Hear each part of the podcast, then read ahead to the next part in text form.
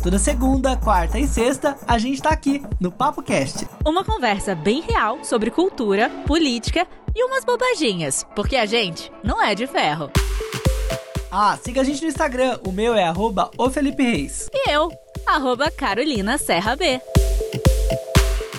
Hoje é 7 de setembro, feriado nacional, e a gente tá aqui no Papo Cast contigo nessa segunda-feira. E aí, Carol, como tá o feriadão aí em Guaratinguetá? Porque aqui em São Paulo não tem ninguém na rua, viu? Tá todo mundo na praia. é, então, tá todo mundo na praia, e quem não foi à praia, tá no barzinho, já já foi no supermercado comprar um churrasquinho, uma cervejinha, um vinhozinho. Eu fui no supermercado ontem e tava bombando. Quem não foi na praia tava no supermercado. Gente, eu fiquei chocado ao ver as imagens. Inclusive, a gente vai falar hoje aqui sobre isso, sobre essa aglomeração em todos os lugares, nas praias de São Paulo, no Rio, nas ruas, nos bares. Parece que realmente a pandemia acabou e não tem restrição nenhuma, viu? A gente daqui a pouco vai falar sobre esse assunto. Além disso, a gente vai falar também sobre a polêmica envolvendo Marcelo Diné e Mário Frias, que respingou em muita gente. Teve até comunicado oficial do governo sobre isso, gente. Eu fiquei chocado. E tem também um músico negro que foi preso no Rio de Janeiro por um suposto roubo. E a gente vai falar para você que justiça proíbe a Globo de mostrar documentos de investigação contra Flávio Bolsonaro, que aliás, eu não sei se você viu, Felipe, mas ele defendeu Crivella naquele. como é que é? Nos guardiões do Crivella. Nos guardiões do Crivella. Ele defendeu? Ele Ai, defendeu, gente, cara. cara de pau, ah, né? Não dá. Como pode? E se você ainda não segue a gente no Instagram, corre lá, é arroba o PapoCast. O meu é o Felipe Reis e o da Carol é o Carolina. Mentira, Carolina Serra B. Quase que eu troco, né? Fazer uma dobradinha.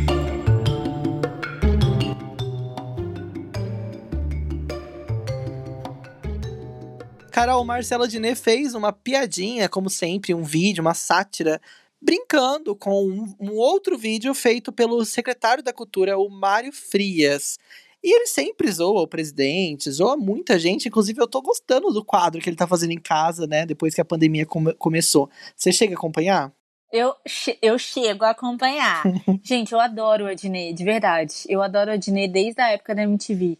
E eu não sei, eu, eu não sei se se todos os programas que fizeram para ele na Globo se tinham realmente a cara dele ou de fato o que ele queria fazer. Eu acho que ele vai muito do momento, ele é momentâneo, sabe? E ele tá conseguindo fazer isso nessa quarentena e ele tá ótimo, tá maravilhoso, assim. Eu sempre dou muita risada e ele traz as coisas da atualidade, da política sempre. Isso é uma marca dele, tanto é que vocês devem lembrar que na última campanha eleitoral para presidente da República, ele fez aquela série no Jornal Globo, você lembra, né? Uhum. Foi muito legal. Então ele tem esse time de, de, de fazer comédia com política. E aí, o que, que aconteceu, Felipe? Então, aí ele fez uma sátira, né? Na verdade, o primeiro vídeo original é do Mário, Fi, do Mário Frias, que chama Um Povo Heróico, uma campanha Ai, que ele fez no governo mostrando, né, que tem muita gente que é herói que não são pessoas não são conhecidas.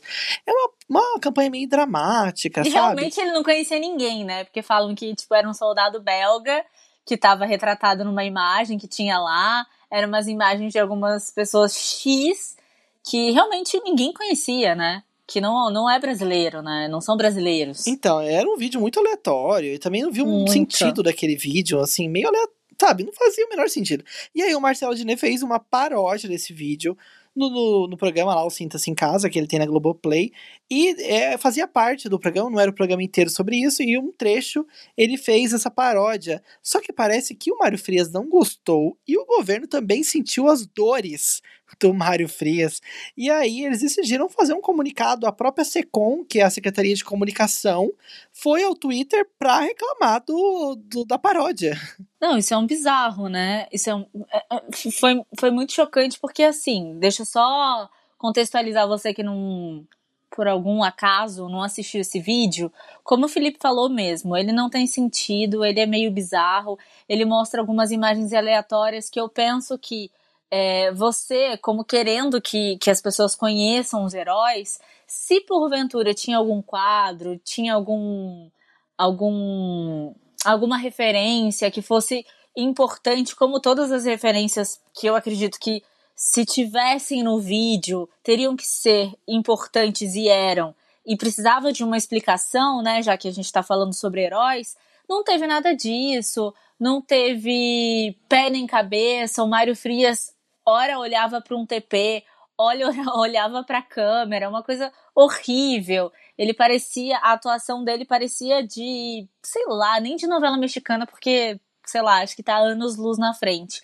E aí também falaram que, além de toda essa drama dramaticidade pesada do vídeo, né, desse, dessa coisa nacionalista, ufanista, bem, bem assim, torcendo mesmo para chegar nesse nível, parece que a trilha sonora não foi paga para isso. Ela não foi autorizada, o compositor Nossa. não autorizou a trilha sonora.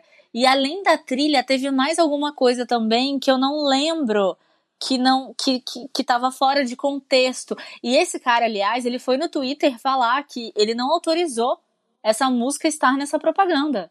Então que, que nível, ele hein? ia correr atrás dos direitos dele. Então, assim, é, é, um cara da comunicação que não sabe sobre os direitos é, das músicas, né? Os direitos autorais, como assim? Um cara que se diz ator e que fez uma atuação tão péssima e depois ele foi criticado, como ele está passível numa democracia, né? Que a gente pode falar sobre o que a gente acha, e o Marcelo Aginet faz isso com todo mundo. Ele foi lá e falou que aonde, de onde ele vinha, o Marcelo Aginet não duraria nem um dia, que ele é um verdadeiro bobalhão, boboca, alguma coisa assim, que, que eu fiquei assim, cara, que, que isso? É da dublagem dos anos 90, sabe? Boboca, que, que vai chamar uma pessoa disso, pombas? Sabe? Não tem cabimento. Então, e aí lá no Twitter oficial do governo, eles também fizeram uma menção, disseram assim: erramos. Acreditamos que seria possível unir todo o país em torno de bons valores e bons exemplos, afinal, ninguém é, é contra a bondade, o amor ao próximo, o sacrifício por inocentes, certo? Errado? Infelizmente, há quem prefira parodiar o bem e fazer pouco dos brasileiros e colocar uma foto do do, do Adnei vestido de, de Mário Frias. Ai, gente. Sério, é tão doído, né? Uma coisa cheia de melindre e tal. Não precisava ter todo ter tudo isso, né? Porque se você tá falando dos heróis brasileiros, por que tem um cara branco ali, o próprio próprio, o que que ele é? Secretário, né? Secretário da, da comunicação, ia falar da, saúde. Da saúde. Sabe, ali. Cadê as imagens dos brasileiros reais, das pessoas que estão enfrentando tudo isso, trabalhando de máscara todos os dias? Sabe? Assim, realmente não, não tem como entender. Eu achei bem bizarro, de mau gosto, assim, é, incrível, de um mau gosto absurdo. E o Marcelo Diné, inclusive, ele respondeu essa mensagem falou assim: aos fatos. Primeiro, se elegeram sob a bandeira do fim do mimimi e do politicamente correto, mas não aguentam uma sátira que vem chorar em perfil oficial? Dois, a crítica não é ao povo, não, não força a barra, é ao governo federal, que em vez de trabalhar prefere perseguir seus próprios cidadãos. E é verdade, né? Pisou. Pisou. E a gente tá em 7 de setembro, né? E eu acho que não tem nada, absolutamente nada para comemorar sobre isso. Nada. Tá complicado, né? Independência de que que a gente tá tendo, né? 7 de setembro é a independência do Brasil, né? É isso? é, não é? Ou não? É. Ah, Gente, tá. é, é. E sempre é o dia que tem aqueles desfiles, né? Vai rolar alguma coisa? Acho que não, né? Ai, olha, eu não sei, eu fiquei pensando nisso, porque as escolas, geralmente municipais e estaduais, elas são obrigadas, né? É uma coisa horrível você obrigar a criança a fazer esse tipo de coisa. Esse ano não tem, mas eu acredito que algumas, sei lá, repartições, algumas coisas que estejam funcionando, deva ter algum ritual, sei lá Sabe como é esse povo, né? Brasília vai ter alguma coisa, tenho certeza. Ah, claro. Carol, mesmo com as restrições, muitos lugares, inclusive praias, bares, em todos os estados brasileiros estão lotados, inclusive as praias. Eu vi fotos. Tá normal, gente, vida normal. Eu até postei lá no meu Instagram que é um pinguinho, um pinguinho de inveja, mas uma chuva de consciência. Eu nem sei o que falar sobre isso, porque eu fiquei muito chocada quando eu vi aquele mar de carros indo pro litoral. E deixa eu, deixa eu falar uma coisa aqui que, que um amigo meu, eu não vou citar nomes, tá? Mas é um amigo um amigo que foi bem participante aqui no podcast. Hum. ele fez um vídeo no story dele e ele não tem muitos seguidores, mas ele fez um vídeo e algumas pessoas responderam. Nesse vídeo ele estava falando que é, ele não tinha entendido como as pessoas estavam com essa vontade de ir pra praia é, loucamente. Ele até entende que as pessoas queiram sair e tal, se divertir, porque isso faz parte da nossa vida, né? Uhum. Mas tomar essa decisão, essa atitude e você, consequentemente, colocar outras pessoas e você em risco, até porque você volta para o seu trabalho, você volta depois para sua vida normal, é uma coisa bem louca. E aí ele fez, assim, 30 segundinhos, coisa rápida, choveu, Felipe de comentário, choveu. E Nossa. ele falou assim: Carol, eu tô assim, um pouco chateado, porque as pessoas é, começaram a falar assim: ah, volta pra terapia. Nossa, só você, aqui é vida normal. Aí ele, tipo, ele respondia: Nossa, mas assim, é, eu, eu, eu não vou fazer isso e tal. Ah, são as vozes da sua cabeça que falam para você não fazer isso. Tipo, começaram Nossa. a massacrar o cara. Ele sério. virou o anormal, né? Ele virou o anormal. O jogo tá inverso, sabe?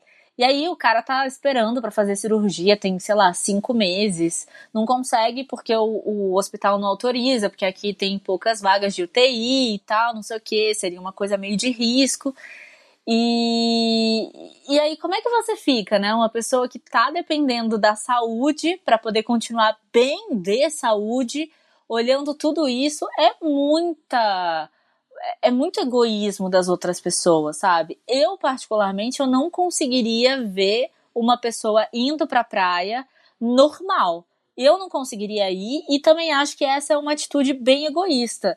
Eu sei que tem casos e casos e tal, mas, sabe, não justifica e não é só a praia também. Você pode botar lá qualquer bar que você vá no Rio de Janeiro, até aqui na minha cidade mesmo. Ontem tive que comprar um remédio para minha irmã, 11 e meia da noite.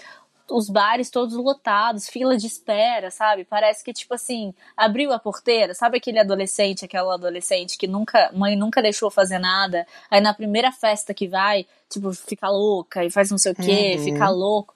Acho que tá muito sim. Sério, e a minha indignação aqui não tá deixando você falar que eu já tô falando há cinco minutos. Não, mas é isso mesmo, nem tem muito o que dizer. A verdade é essa.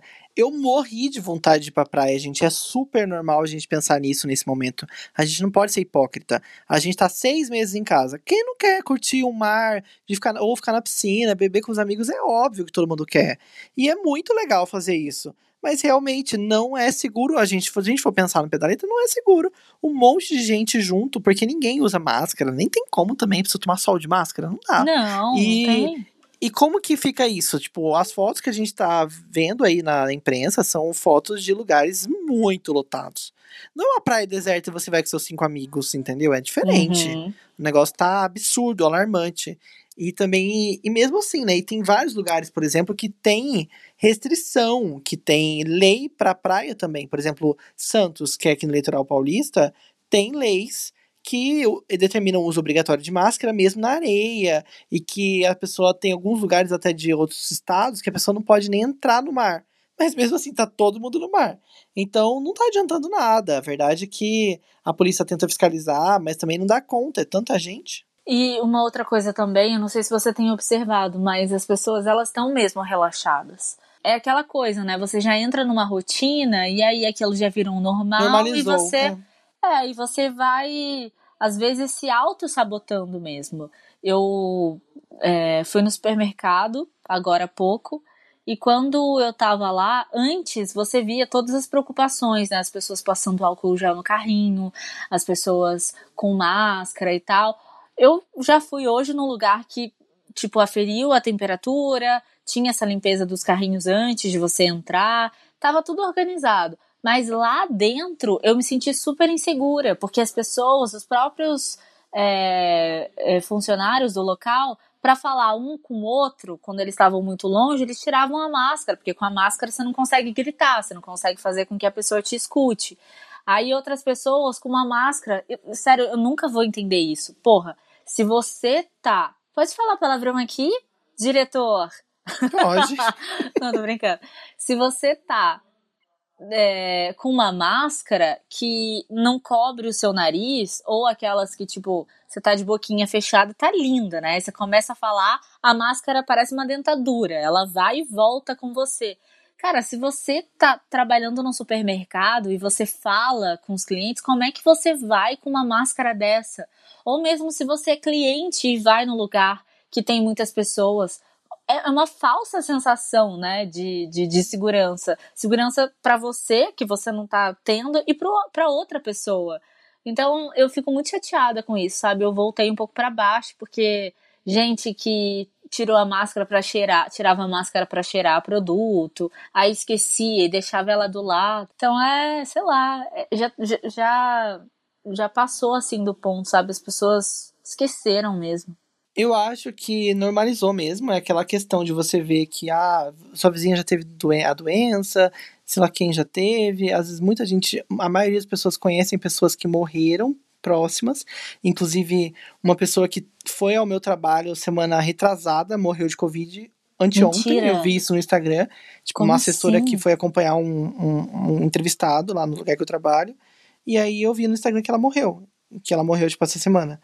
Então, pessoas muito próximas que a gente se encontra e aí de repente ela morreu. E não sei se a pessoa já tá achando isso super comum ou se realmente não tem mais o que fazer tal, tipo, ah, não tem mais muito para onde correr, então é assim que vai ser agora, então bora. É como se a gente tivesse uma guerra, né? Quando aquelas guerras duram anos, eu acho que também é a mesma coisa. É. A guerra já vira normal. Uma coisa normal. Porque ou você faz ou você faz. Então você escolhe fazer de uma maneira que não vai ser tão dramática para você senão você não consegue viver. Eu até entendo psicologicamente isso, mas eu acho que quando você coloca uma outra pessoa nessa linha, eu acho que eu não consigo, sabe? Se fosse uma coisa só comigo, eu acho que seria um pouco mais fácil de lidar. Mas é claro, eu não posso generalizar, eu só tô colocando aqui o meu ponto de vista que é, assim, triste com a sociedade mesmo. Quando a gente pensa que vai ter uma evolução, que todo mundo vai se unir, que todos os países estão conectados, os continentes, a gente vê que na verdade não é isso.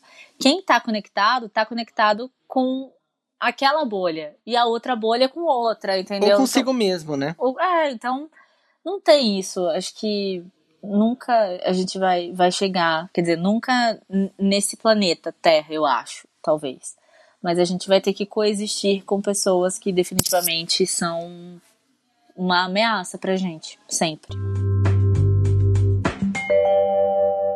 Carol, um músico negro foi preso por um suposto roubo lá no Rio de Janeiro.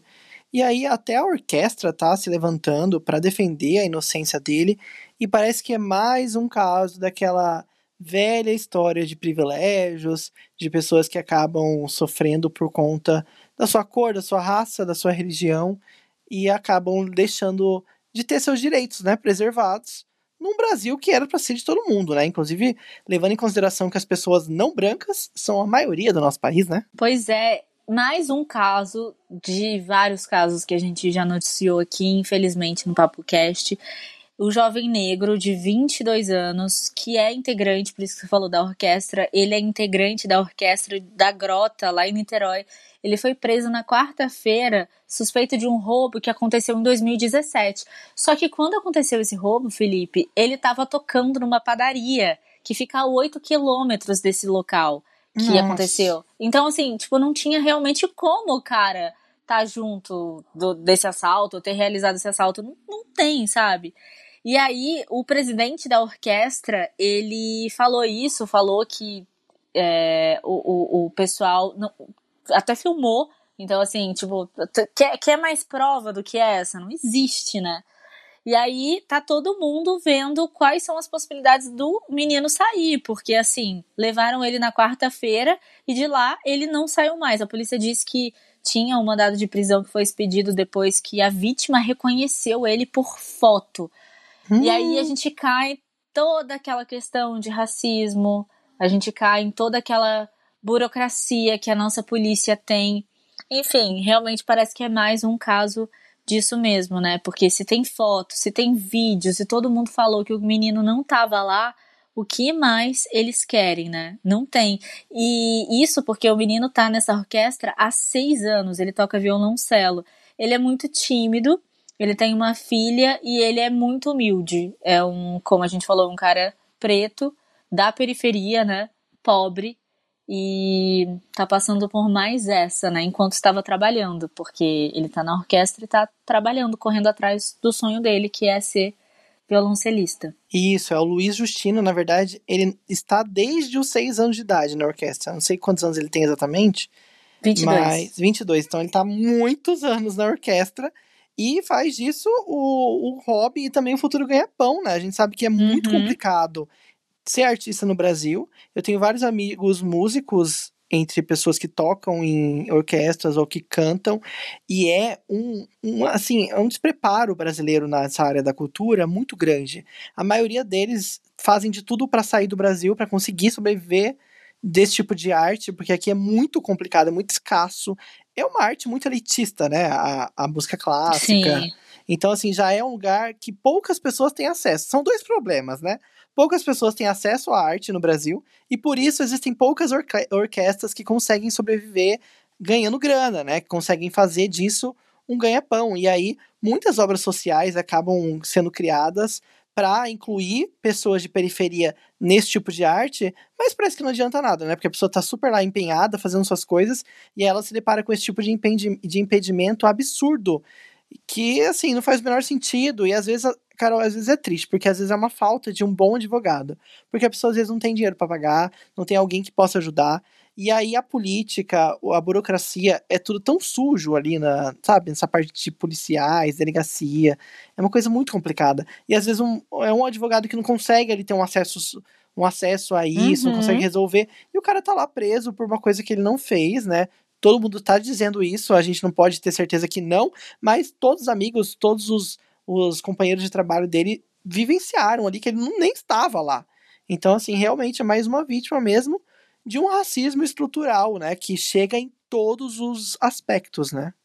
E uma outra coisa, não existe aquele, aquele ditado, todo mundo é inocente até que se prove ao contrário? Sim, era para ser, né? É, até agora não provaram que o Luiz Justino estava envolvido nesse episódio. E digo mais ainda, é, isso aconteceu em Niterói, e há pouquíssimo tempo atrás aconteceu a mesma coisa com outro cara que foi preso injustamente por reconhecimento de uma foto que no final descobriram que ele não tinha nada a ver com o cara que cometeu o crime. Nossa. Mas o que, que eles tinham em comum?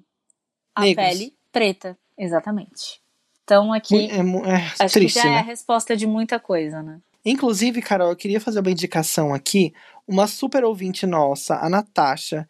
Ela é uma pessoa incrível e ela vai participar de uma live hoje, dia. Hoje não, desculpa, hoje dia 7. Dia 9, quarta-feira, errei aqui a data. Ela vai participar de uma live no Instagram Grupo Mulheres do Brasil Taubaté. É isso mesmo, é Grupo Mulheres do Brasil Taubaté, que é um núcleo de comitê de igualdade social. E ela vai falar lá com ela é líder de um comitê de igualdade social e ela vai falar sobre a importância da autoestima da mulher negra para sua autonomia na sociedade. Então, acho que tem tudo a ver com o que a gente está falando aqui, dos direitos raciais, e com certeza isso vai também entrar em pauta. Então, ela vai estar tá lá no Instagram. Se vocês quiserem, eu vou marcar lá no PapoCast também, para você ver esse card, mas é no Instagram, Grupo Mulheres do Brasil Taubaté, que ela vai conversar com a Tânia, que também faz parte aí desse grupo, e elas vão falar sobre esse tema tão importante, né, que é a autoestima das pessoas que acabam sendo deixadas de lado, mesmo sendo a maior parte do nosso país, né, infelizmente. A justiça proibiu a Globo de mostrar documentos da investigação contra Flávio Bolsonaro. E aí você pensa, isso quando? Isso na década de 60? Não, querido, foi agora, agora mesmo, Flávio Bolsonaro. Essa censurinha sabe? aconteceu que dia? aconteceu agora. E eu fico pensando assim, gente, como é que pode, né? Eu tava conversando com meu irmão hoje, vou abrir aqui um parênteses, porque vocês sabem que eu falo demais e tá tudo bem. Que eu sou dos parênteses. Eu sou dos parênteses, né? E descobri ainda de novo, na verdade, reafirmei, tô abrindo mais um, ah, reafirmei essa semana que o meu ascendente realmente é, de, é em gêmeos. Então, assim, gente, desculpa. Hum, meu sabe? Deus. Eu sou assim. O que eu tô fazendo Leonina aqui? com ascendente em gêmeos. Qual que é o seu? Eu sou escorpiano com ascendente Capricórnio. Nossa, perigoso, hein? O Capricórnio eu não sei muito bem sobre ele. O Capricórnio ele. é luxuoso, gosta de luxo, Ai, gosta de esbanjar. Ai, meu sonho. Né? E o, o, o escorpiano já é aquela coisa, né?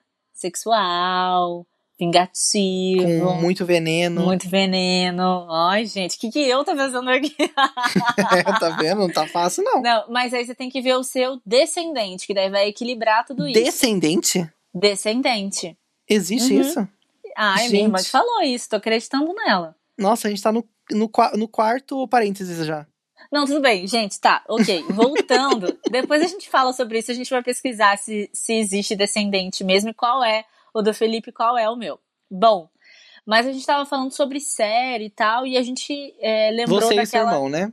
Eu e o Bruno, isso. E a gente uhum. lembrou daquela série O Conto de Aya, que ela foi escrita muito tempo atrás e tal, e que era uma, uma realidade meio distópica, não sei o quê, e que, na verdade, a gente tá vivendo uma distopia, né?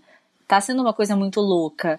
E aí ele até brincou assim, nossa, esses caras leram e aí virou a base para fazer o que eles estão fazendo hoje em dia. Porque a gente tá, a gente tá caminhando para isso, né?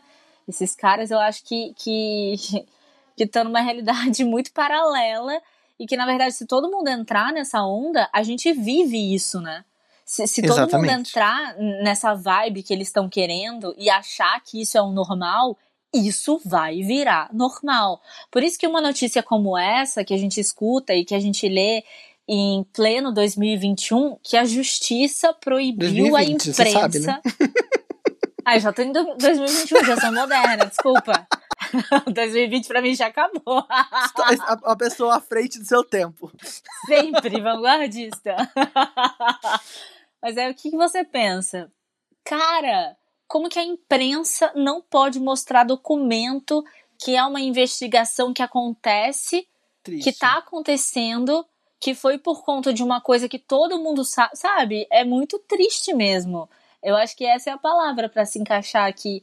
E como é que foi isso, Felipe? Por quê? Que, que, que isso? Qual foi o desenrolar disso?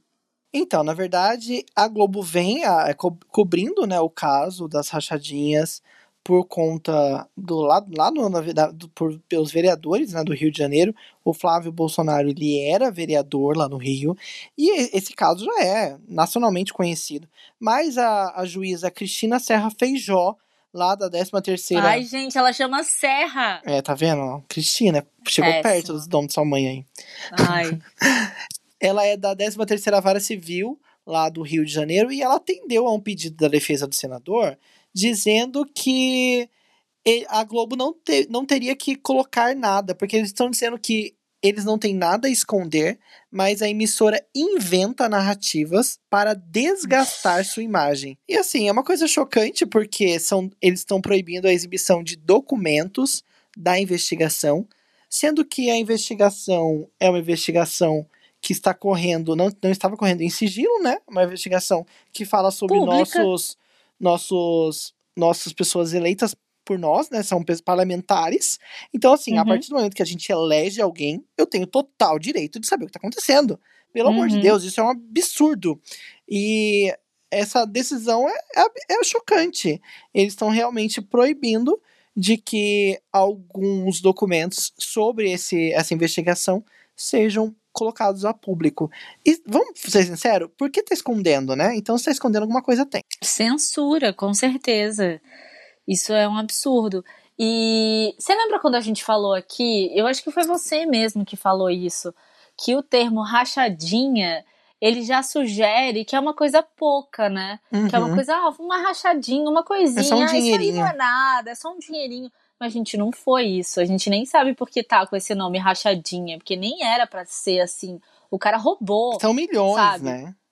É, não é de pouquinho o, dinheiro, não. O, o cara usou do poder dele ali dentro de uma instituição para poder pegar dinheiro para ele, sabe? Não é uma inha, é uma coisa que foi feita real, é roubo com cápsula, sabe? Em caixas altas, caixa alta.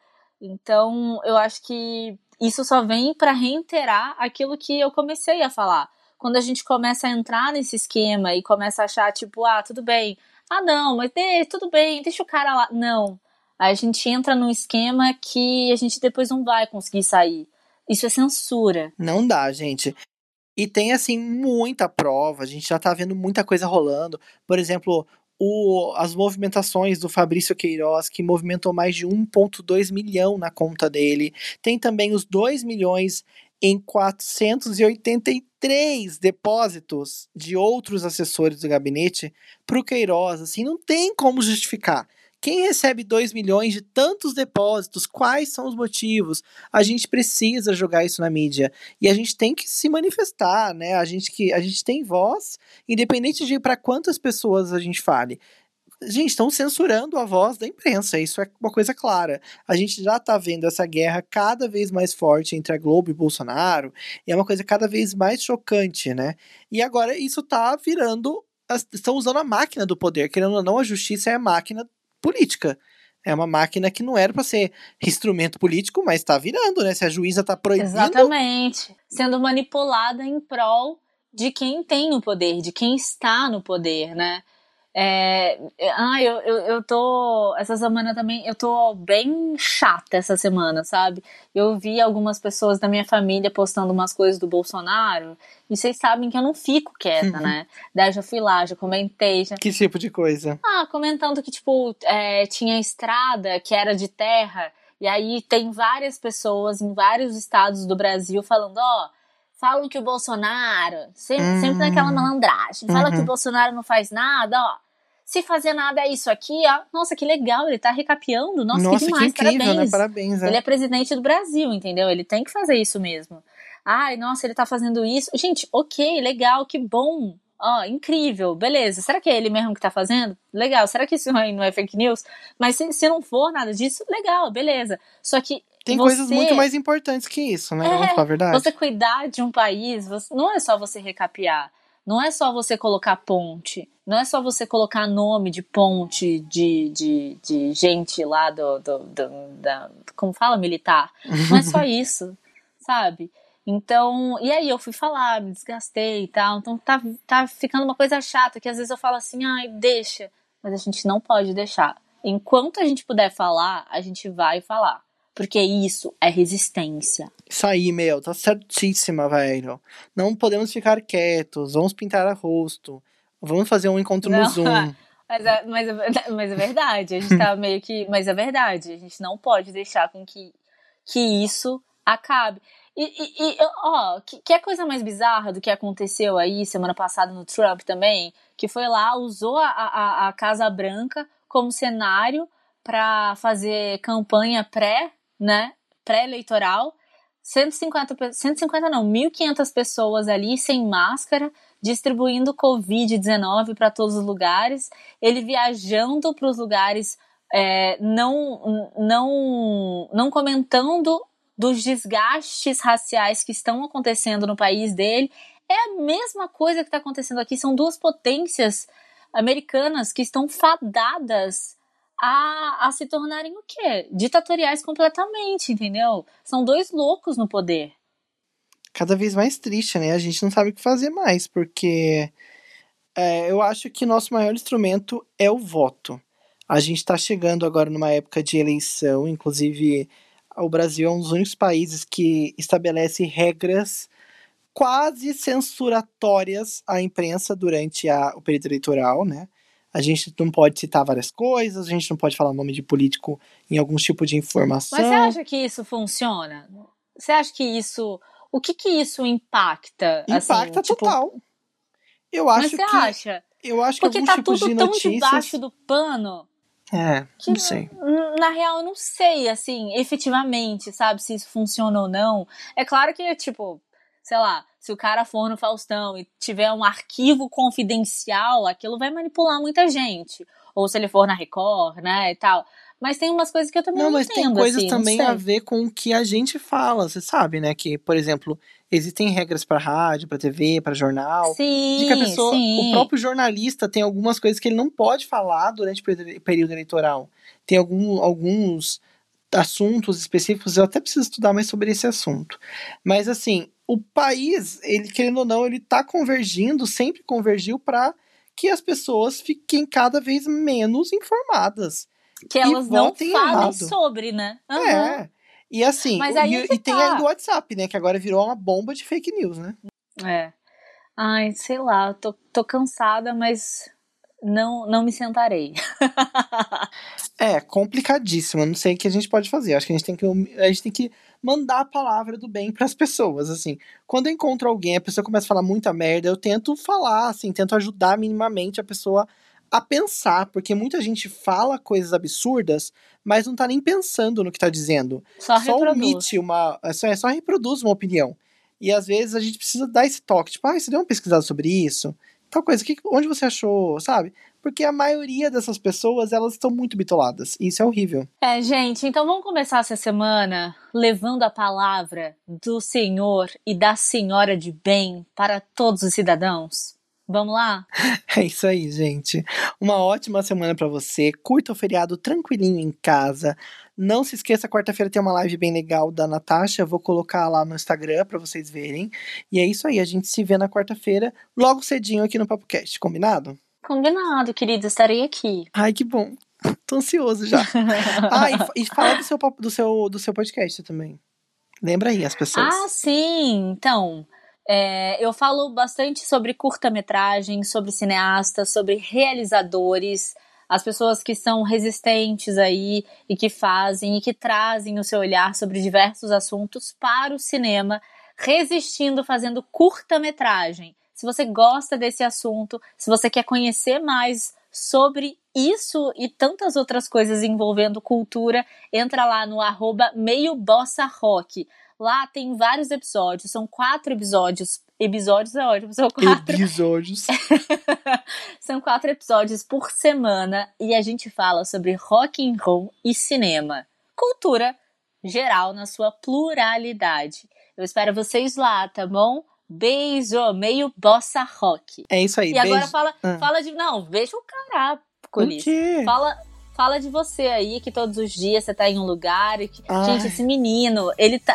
Multifunção. mais plural do que ele não existe, né? E em breve tem mais novidades também, mas Ai, por gente. enquanto, por enquanto dá para você me assistir de segunda a sexta lá no TV Foco no YouTube.